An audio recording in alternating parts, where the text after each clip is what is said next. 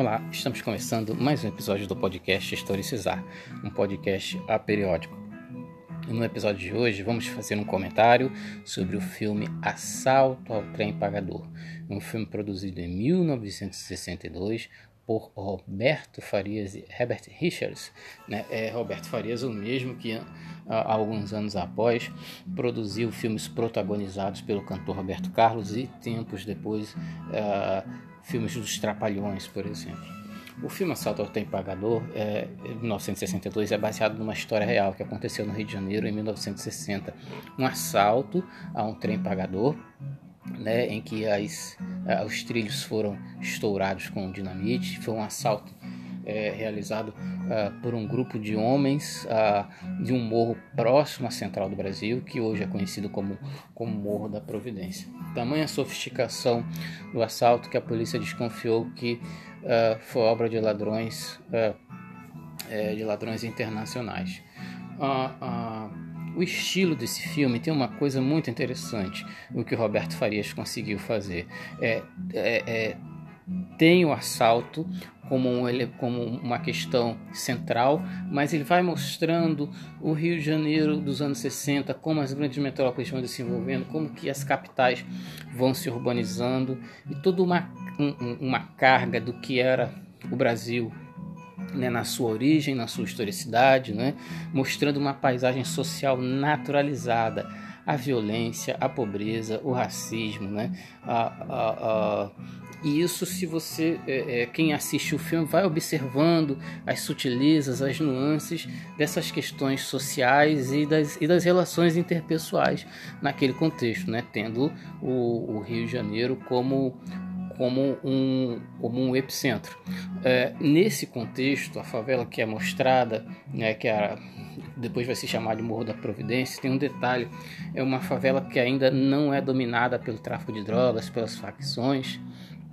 Uh, era, ainda era uma favela é, romanceada em canções e em poesias, né, naquelas naquelas décadas, né? Tempos depois, é que vai se mostrado o que vai acontecer no Rio de Janeiro, coisas como é, é, Falange Vermelha uh, e outras coisas, né, é, e outras facções que vão surgir com a, com a, intensificação do tráfico de drogas e o crescimento do mundo do crime nas, é, nas grandes capitais. Né? Uh, esse grupo ele é liderado uh, pelo, pelo, pelo, personagem chamado Tião Medonho, que é o ator Eliezer Gomes. Né? Vale lembrar que é, tamanha é, é, tamanha interpretação, brilhantismo da interpretação de Eliezer Gomes, mas que é, é curiosamente ele não, ele não apareceu é, em outros filmes. A participação memorável de Reginaldo Farias, que faz o papel de Grilo Peru,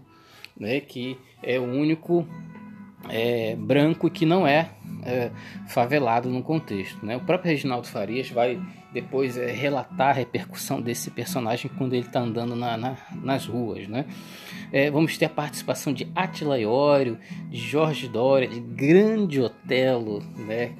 ele interpretando um personagem que participa do assalto, é, quando ele é preso, ele está bêbado e ele vai cantando uma canção do Monsueto, que era essa mulher assim mesmo, né?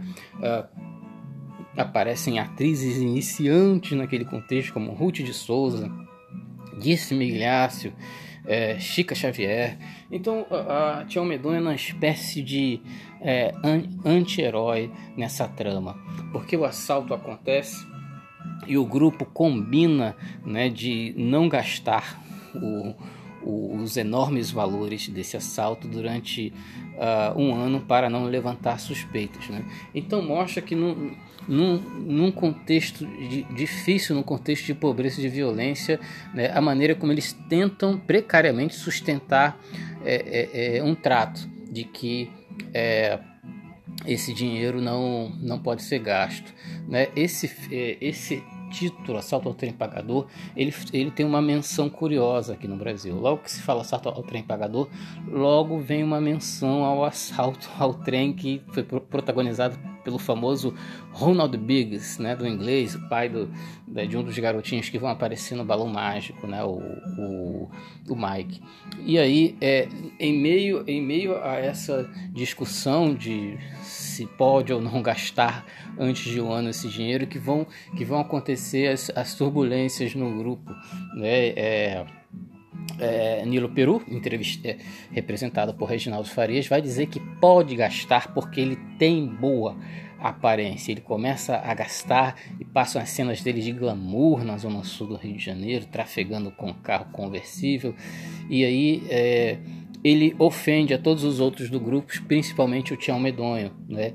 dizendo que é, ele podia gastar porque ele tinha boa aparência e que Tião Medonho e sua família pareciam com macacos e mesmo aquele dinheiro é, todos tinham caras de favelados. Então ele é executado e a, a, expressão de olhar de Tião Medonho é uma coisa assim de muita força e ele diz para os seus comparsas é, jogue ele no fundo do mar para que o peixinho para que os peixinhos comam o, o olho verde dele. E aí é, é, a polícia começa a, a chegar a, aos assaltantes, eles vão é, sendo presos um a um até chegarem ao Tião Medonho que é, é, que é baleado. Né? Então, uh, esse filme ele é destacado exatamente por essa questão, né? por mostrar tudo que está ao, ao, redor do assalto, né? a atmosfera psicossocial, as mazelas do Rio de Janeiro, todas ali com uma paisagem social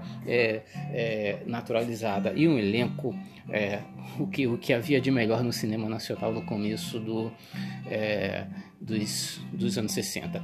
O filme Assalto ao Trem Pagador é, foi eleito como um dos 100 melhores filmes da história da, do cinema uh, brasileiro.